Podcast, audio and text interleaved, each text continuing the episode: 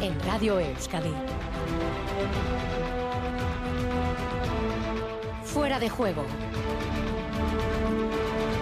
Gabón, buenas noches. Tenemos menos de media hora para contarles, como diría aquel, mogollón, montón de noticias. Ciclismo con el arranque de la Vuelta a España y la victoria de Aramburu en Francia. Piragüismo con metales para nuestros deportistas. Y fútbol con el arranque de la segunda jornada para Ibar y para Alavés.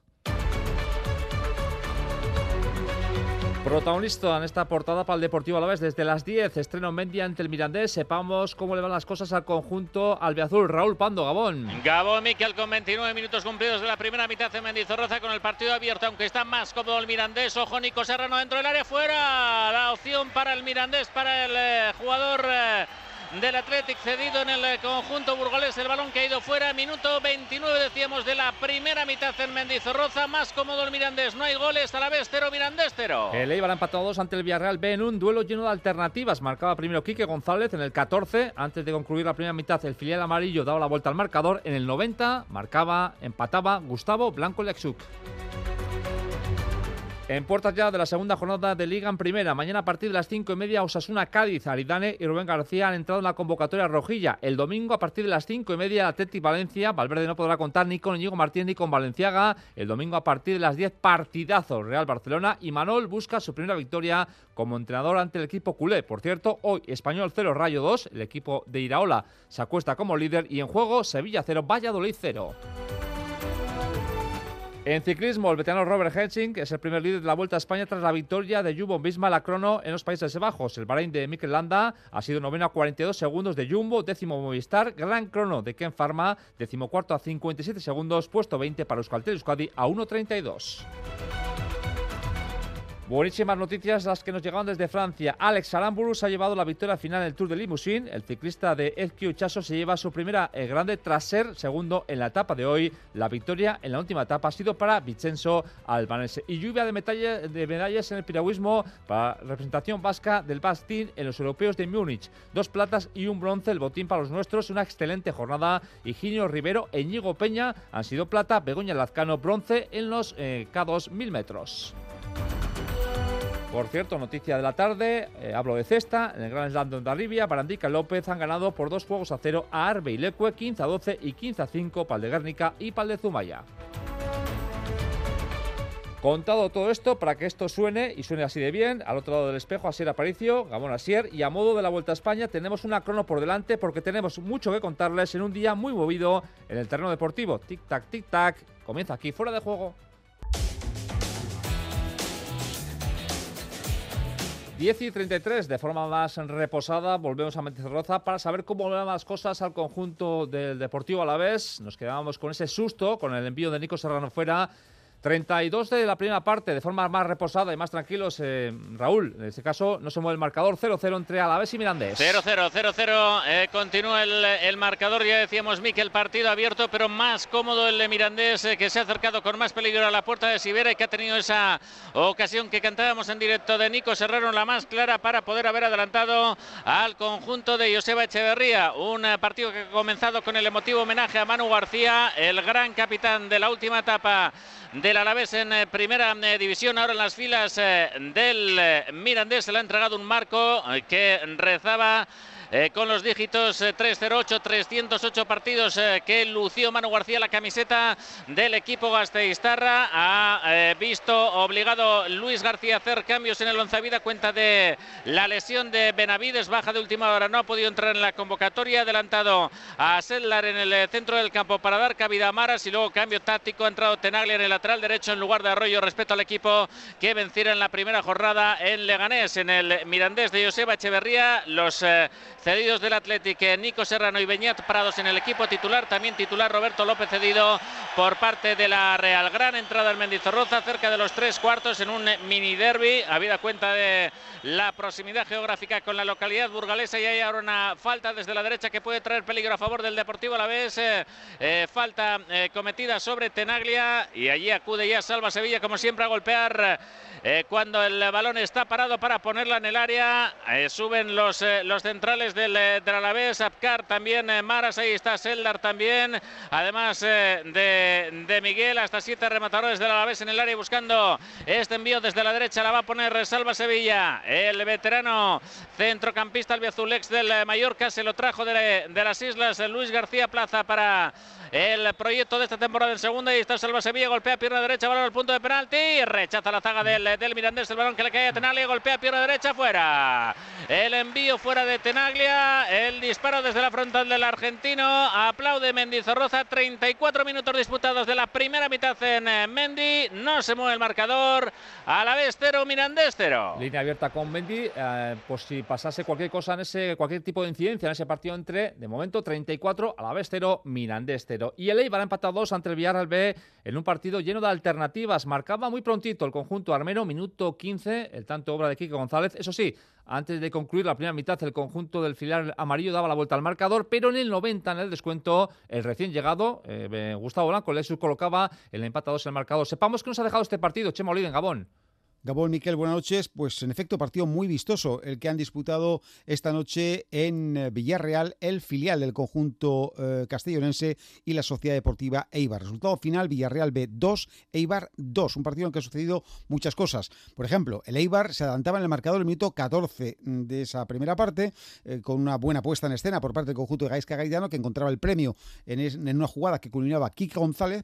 Y a partir de ahí, poco a poco, comenzó a crecer el equipo local el equipo del Villarreal. Empezó a tocar el balón, a elaborar el medio campo, jugadores con muy buen pie y el gol del empate llegaba en el minuto 38. Lo obtenía Sergio Lozano, el jugador balón parado, lanzamiento magistral de una falta desde el balcón del área muy centrada, batiendo a Joel. Y antes del descanso, el vendaval del conjunto villarrealense, que en el tiempo extra, en el tiempo de prolongación, llegaba a hacer dos goles, aunque solo uno sería eh, o subiría al marcador, ya que el VAR anularía el segundo. Descanso 2-1, el segundo gol, obra de Pablo Íñiguez. El segundo periodo comienza con el Villarreal mandando, más o menos aprovechando la inercia de lo que había sucedido en el primer periodo. El partido parecía controlado por el conjunto villarrealse hasta que en el minuto 74 se produce una jugada importante que puede tener una eh, importancia pues capital y es la expulsión por segunda amarilla de su jugador Lozano, que dejaba al Villarreal con un hombre menos sobre el terreno de juego y permitía que el eh, Eibar, bueno, mm, dispusiera de más eh, presencia, lógicamente, en campo rival.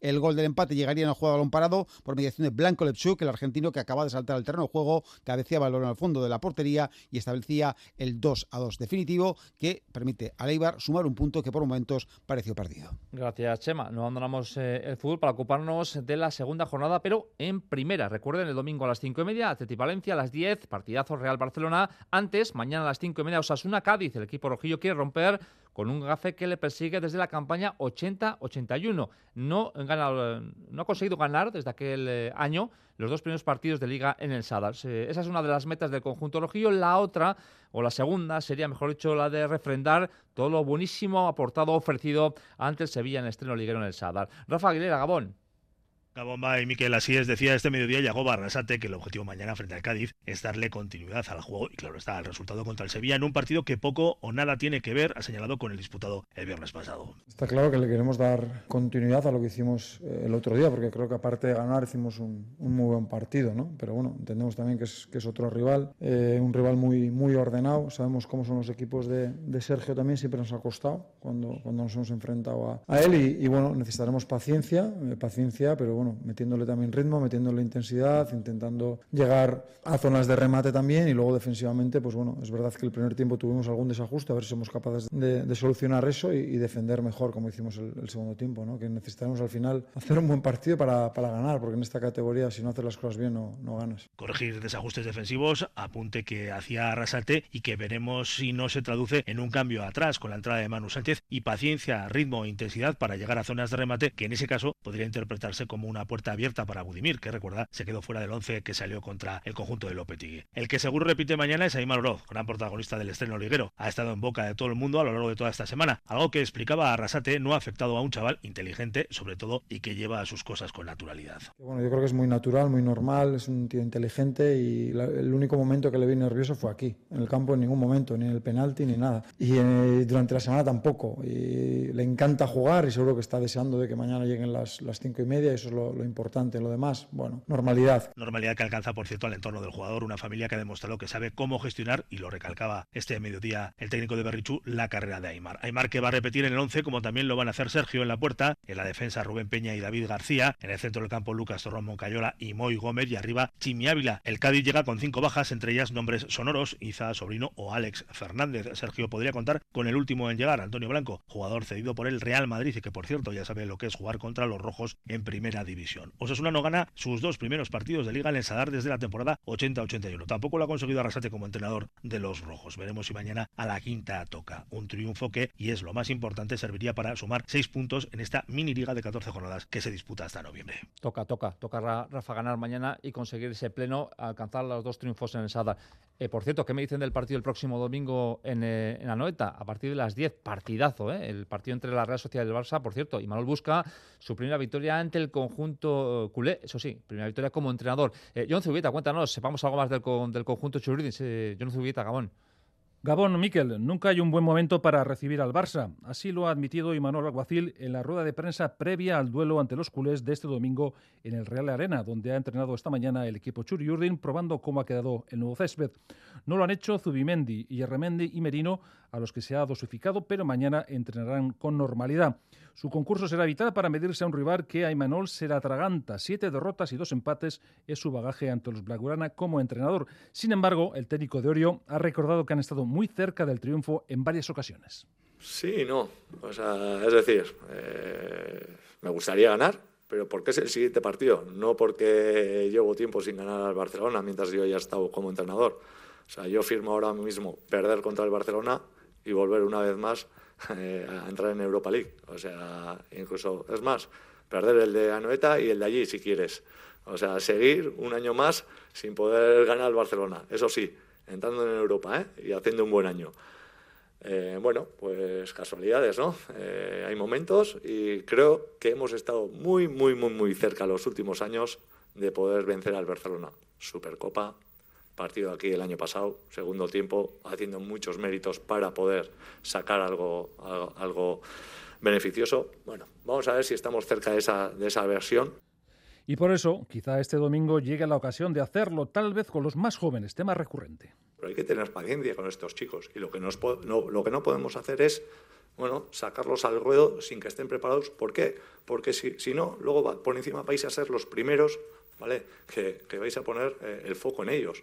Y no es así, ¿vale? Somos la Real Sociedad, queremos que estos jugadores estén con nosotros, queremos que crezcan, pero que cuando jueguen, ¿vale? Estén capacitados para eso que os he dicho.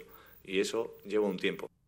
En relación con este tema, ha añadido que no le temblará el pulso este mismo domingo si tiene que jugar con Carricaburu, Jorge Aguirre o Martón. Gracias, eh, John. Volvemos a Mendy. Eh, Raúl Pando, la ha tenido Salva Sevilla. ¿eh? La ha tenido, la ha tenido Salva Sevilla. Golpe desde la frontal, escorado a la izquierda. Golpeó duro con, eh, con pierna derecha Salva Sevilla y tuvo que meter los puños Ramón el cancerbero del Mirandés para enviar a córner en la acción más clara del Alavés en lo que va de partido. Son los mejores momentos del equipo albiazul porque, ojo, porque la tuvo también Raúl Izuain, el delantero centro del, del Mirandés, con un balón al palo, eso sí, prácticamente sin ángulo el esférico fue al palo derecho del portal de Sibera. Son los mejores momentos del Alavés ahora acorralando al eh, Mirandés. 42 y medio, primera mitad Mendizorroza. Alavés 0, Mirandés 0. 10-44.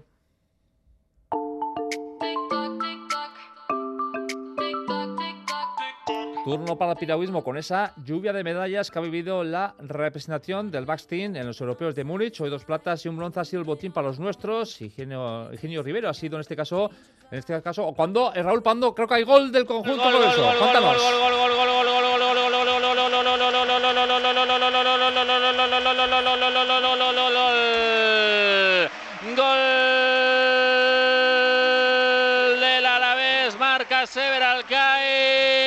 La jugada en banda izquierda de Rioja, el balón atrás eh, al punto de penalti. Allí llegaba el de Onyarbi, allí llegaba el de Ondarribía para marcar eh, su primer tanto con la camiseta del Alavés, pone al Caín por delante al equipo Gasteiztarra, 42 para 43, decíamos eran los mejores minutos del Alavés, estaba acorralando al Mirandés, marca el Alavés, marca al Caín, Alavés 1, Mirandés 0. Ahí estaba en directo la comunicación con Mendy, nos alegra que además con gol, incluido del conjunto eh, albiazul, el tanto de Shevel Alcain, Alavés 1, Miranda Estero, volvemos a retomar la actividad, en este caso del piragüismo, para ocuparnos de esa lluvia de medallas que ha vivido los representantes del Bastín. Lo decía, Higinio Rivero ha sido segundo en la prueba VL2 2000, eh, el bilbaíno que llegaba de ser cuarto en el Mundial de Alifaz o ya ha logrado la plata, eh, en este caso a algo más de un segundo del húngaro Tamas Yujas. Eh, reconocía Rivero que la prueba se la ha hecho larga. Veníamos a por una de las medallas, la verdad que teníamos intención de jugárnosla con el portugués, la guerra estaba ahí, lo he dado todo porque me ganan en principio, lo hemos hecho, le hemos dado la vuelta, lo que pasa es que se me ha hecho muy muy larga por ese inicio tan, tan bueno. Un poco antes, Íñigo Peña había conseguido la medalla de plata en la modalidad de 4.000 eh, metros, el de Zumaya, formado con Paco Cubelos, Río Rodríguez y Fernando Vázquez. Peña y sus compañeros han sido plata tras Alemania, que ha sido primera, y con Hungría en la tercera plaza. Hemos sido prácticamente 900 metros primero y hemos pagado un poco ese exceso de, ímpetu al principio pues en los metros finales. Pero bueno, lo hemos arriesgado, sabíamos que con Alemania iba a ser un duelo de tú a tú, hemos intentado sorprenderles y la verdad que ha sido una regata muy bonita, muy peleada y contentos con, con, la medalla de plata. Y la jornada se completaba con el bronce de Begoña Lazcano en K2.000 metros. La pasaitarra y su compañera Laia Pelach han peleado y mucho por esa tercera plaza. Hemos intentado en la parte final mantenernos lo más duro posible y, bueno, al final sí que es verdad que las húngaras tenían un puntito más, las polacas también son un barco que está bastante asentado, entonces pues bueno, la, pelea ha estado bien, pero bueno, estamos contentas con, con cómo lo hemos hecho y la verdad es que yo creo que no teníamos un gramo más ya al final, así que estamos bastante satisfechas. Del piragüismo al fútbol volvemos a Mendy para confirmar la finalización de esa primera parte. Cuéntanos, Raúl. Estamos en el periodo de, añadido, de prolongación de la primera mitad. Hay un minuto más, nos vamos a ir hasta el 46. Gana 1-0 el Alavés eh, al Mirandés, el tanto de, Alcaín. Eh, estábamos diciendo que estaba corrando el equipo de Luis García Plaza al Mirandés. Eran los mejores minutos del equipo. Gasteizterra la tuvo, salva Sevilla. Envió a córner el cancerbero del Mirandés Ramón, pero no ha desaprovechado Sever la ocasión, la gran acción de Luis Rioja en banda izquierda, el balón que dejó atrás, final de la primera mitad, el balón que dejó atrás Luis Rioja para desde el punto de penalti entrando desde atrás marcar el 1-0. Los eh, jugadores al túnel de vestuarios. Finaliza la primera parte del Mendizorroza con un eh, gran ambiente, ambiente de, prácticamente derby en este partido frente al Mirandés. Un partido incómodo, eh, prácticamente durante 30-35 minutos para, para la vez, porque ahí se ha sentido más a gusto el, el, Mirandés. De hecho, ha llegado con más peligro. Tuvo una clara Nico, Nico Serrano, también un balón al palo, aunque eso sí, prácticamente sin, sin ningún tipo de opción, sin ningún tipo de, de ángulo de, de Raúl Izoain, pero ha apretado a la vez en los 10 últimos minutos y ahí estaba esa ocasión de Salva Sevilla y luego el tanto de Sever Alcaine. Los jugadores ya en el, en el vestuario, abandona también el terreno de juego el trío arbitral, final de la primera mitad en Mendizorroza, a la vez 1, Mirandés 0. 10 y 48, ciclismo.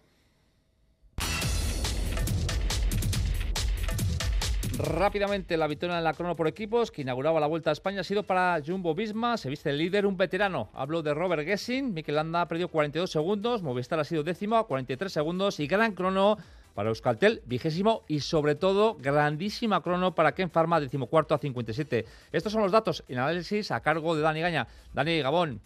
Gabón, Miquel. Vamos con ese arranque de la Vuelta a España, con esa crono en Utrecht, en, en los Países Bajos, la victoria para Jumbo y el liderato para un veterano Robert Gessing. Lo de hoy es una especie de, como decía Branolano, un guiño al esfuerzo, ¿no? Para un ciclista de 36 años en su tierra. Sí, hombre, primero hay que decir que la crono ha sido espectacular y que, el rendimiento del equipo holandés, que digamos que ha hecho bueno el factor campo, corrían en, los Países Bajos, eh, pues eh, ha sido ha sido francamente pues eh, eh, grande, puesto que ha sacado un tiempo importante en, tan solo 23 eh, kilómetros eh, sobre un Ineos, el de Richard Carapaz, que por momentos pues ha ambicionado conseguir la victoria, exactamente igual que el Quick Step de Ebenepool y Alaphilippe, que se han quedado a un segundo de los británicos. En ese sentido, sí, todo podría, podría parecer apuntar a que Roglic iba a ser el nuevo mayotón rojo, pero ha sido el veterano Robert Gessing, que ha sido el, encargado además de, hacer los primeros kilómetros, digamos, de guiar, de ser el capitán de como lo es en, carrera, un hombre que, como decía nuestro comentarista Abraham Molano, efectivamente, bueno, pues eh, ha sido jefe de filas eh, durante muchas eh, temporadas, pero siempre generoso en el esfuerzo, como lo está demostrando en su paso por el Jumbo Visma. Vamos con los nuestros. Destaca sobre todo, o destacaría yo, la decimocuarta plaza Ken Pharma, 57 segundos de los líderes.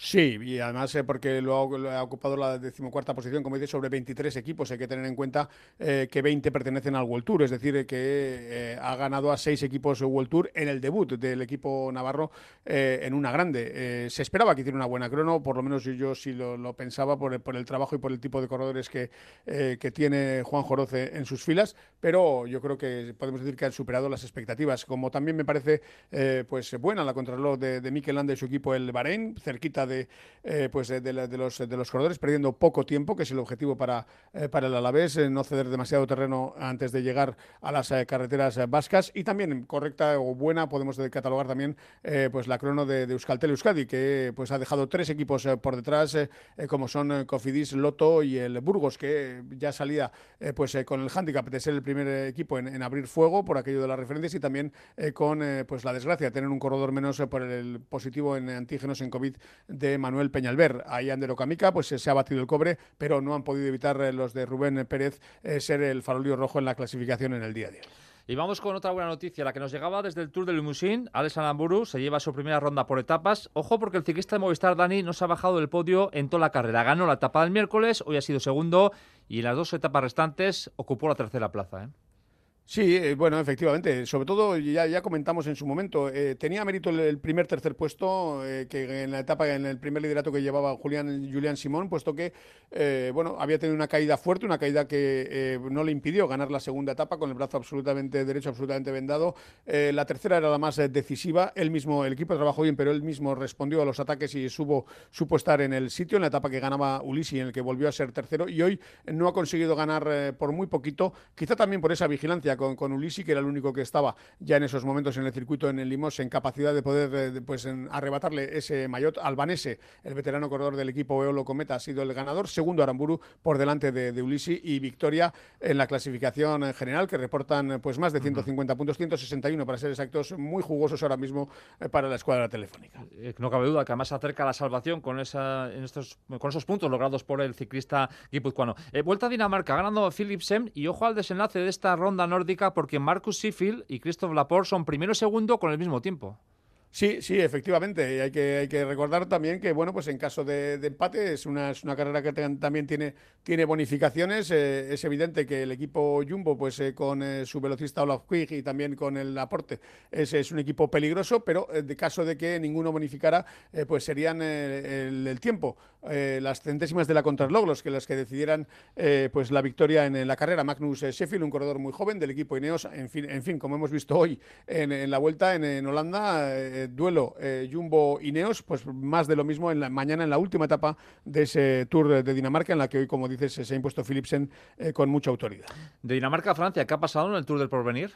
Bueno, primera etapa en línea en Lagos Surjon, 122 eh, kilómetros. Ha habido una fuga, pero lo cierto es que al final se ha decidido ni tan siquiera el sprint, sino que ha sido dentro del grupo principal en los últimos, una arrancada en los últimos metros del potentísimo de un corredor noruego, Soren eh, Wargenshold, que ha conseguido eh, la victoria por delante del danés Colce y del británico Watson. Hay que decir que en, esa llegada masiva, Ander Barrenechea ha conseguido, la vigésimo primera posición. Tengo que reconocerte que Vigan ha batido récord de la ola, pero que no conocía yo a este ciclista, Dani. Bueno, pues es un, a ver, es que es un exciclista que, que ha vuelto a competir y ah, también con una historia muy curiosa por detrás. Vamos a ver, eh, Vigan era del cuarteto de persecución de, Gran Bretaña, es un pista reconocido, pero a los 31 eh, años, eh, pues es ingeniero aerodinámico y está contratado por el equipo Ineos. Entonces, a partir de ahí, en ese estudio, en ese intento de conseguir el récord de la hora en el futuro para Filippo Gana, él mismo hizo una primera intentona, consiguió el récord oficioso, puesto que al no tener el seguimiento de la Unión Ciclista Internacional eh, pues por aquello del pasaporte biológico y demás, no, no fue homologado el récord, pero ya una vez con pasados todos esos trámites, un año después, eh, él mismo ha conseguido batir el récord de Campenares eh, con muchísimo mérito, con mucha distancia, más de medio kilómetro de, de, mejora, puesto que, y además con el, con el acicate de que lo ha hecho en Grenchen, en, Suiza, a nivel del mar, mientras que el récord del belga Campenares estaba hecho en Aguascalientes en, en, altura. Y todo esto viene, como digo, todo ese trabajo, además de su gloria particular, obviamente, con 31 años, eh, viene para intentar en un futuro muy próximo que Filippo Gana pues, eh, conserve o, marque una, un récord de la hora pues de, los de, los de antaño, de los que de los que marcan época y ya digo, entre su trabajo de ingeniero aerodinámico y el trabajo que han hecho también en el túnel del viento de la escudería de McLaren en Gran Bretaña, pues miel sobre hojuelas para David Vigan que ha conseguido ese récord de la hora. Mira qué interesante, conozco más, conozco un poquito más de la historia de este de este corredor. Bueno, ya el colofón de todo es que su novia mañana intenta el récord femenino en el mismo velódromo con 34 años. Oh. Veremos si lo consigue porque aquí sí que la corredora de Trek Segafredo eh, pues Ellen Van Dijk eh, es la, actual poseedora del récord. Yo creo que lo tiene más complicado, eh, pues Josh Walden, su, pareja, que además también es una corredora ya talluda, 34 años. Veremos si consigue con este método aerodinámico también batir el récord de Ellen Van Dijk. Pues mira. y una última, Dani. Ese mes de agosto se mueve el mercado de, de fichajes. Carapaz cambia de equipo y ojo a los refuerzos de Jumbo, ¿eh? Sí, es curioso que haya aprovechado Education First, era un secreto a voces y por supuesto no, no, no, es ninguna sorpresa dentro del pelotón ni en sus propios equipos, pero sí que es cierto que han tratado de aprovechar el tirón de la salida de una grande como la vuelta, algunos equipos pues también para hacerse publicidad de sus fichajes y en este caso pues eh, Richard Carapaz eh, va, va, a estar en, eh, en, el equipo Education First y Post, en el equipo que dirige entre otros Juanma Gárate y Jumbo Visma también ha aprovechado su presencia en Holanda de la vuelta para decir que el año que viene tiene atados a Van Barle y a Kelder dos holandeses, 30 y 31 años, dos corredores de muchísima categoría, pero también eh, sabes, eh, Miquel, que mm. el ambiente que puede generar en un Ineos eh, que tiene a dos de sus ocho participantes, pues con contrato ya para, para, otros equipos, pues quizá no sea el mejor o el mejor momento. Eso ya lo dejo a criterio de cada uno. Fichajazos, ¿eh? Van Barlen, ganador de la Paris-Roubaix y segundo en Tour de Flandes. Fichajazos, ¿eh, Dani? Sí, no, no. A ver, Jumbo Visma no le falta de nada y además con presupuesto y viendo que pues también corredores, porque pues, evidentemente se hace un equipo atractivo teniendo en cuenta pues el rendimiento que, consiguen sacar. Está claro que Jumbo Visma sale muy reforzado y también el de Carapaz. Carapaz se ha demostrado ya también eh, bueno pues, eh, pues esa garantía que tienen las grandes vueltas, donde pelea siempre estar en el cajón en todas las que ha participado. Es un corredor muy regular y seguro que también da muy buen rendimiento al Education First. Contado todo esto gracias a Dani Gaña. Dani, Gabón. Gabón. Gran etapa de Ken Pharma. Escuchamos a su director, eh, Juan Joroz. Sí, eso es nuestra primera vez, pero nos gustan y sabemos, tenemos confianza, ¿no? Teníamos confianza en que, bueno, a nuestro nivel lo íbamos a hacer bien.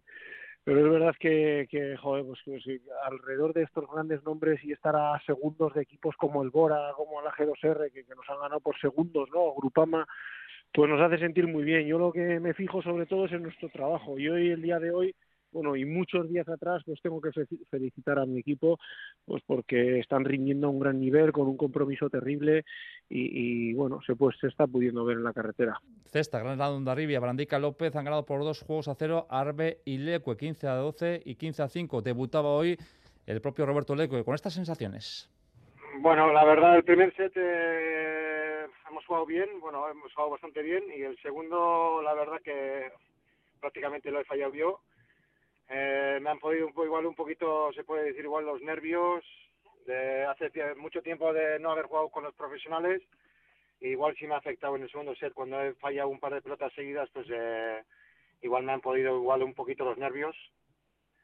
Pero bueno, eh, soy de mentalidad bastante dura y me, ya me recompondré otra vez para, para el siguiente partido. Bueno, ¿cómo ha sido jugar con los mejores? Jugar ante Barandica y ante sobre todo Imanol López que llegaba como un tiro.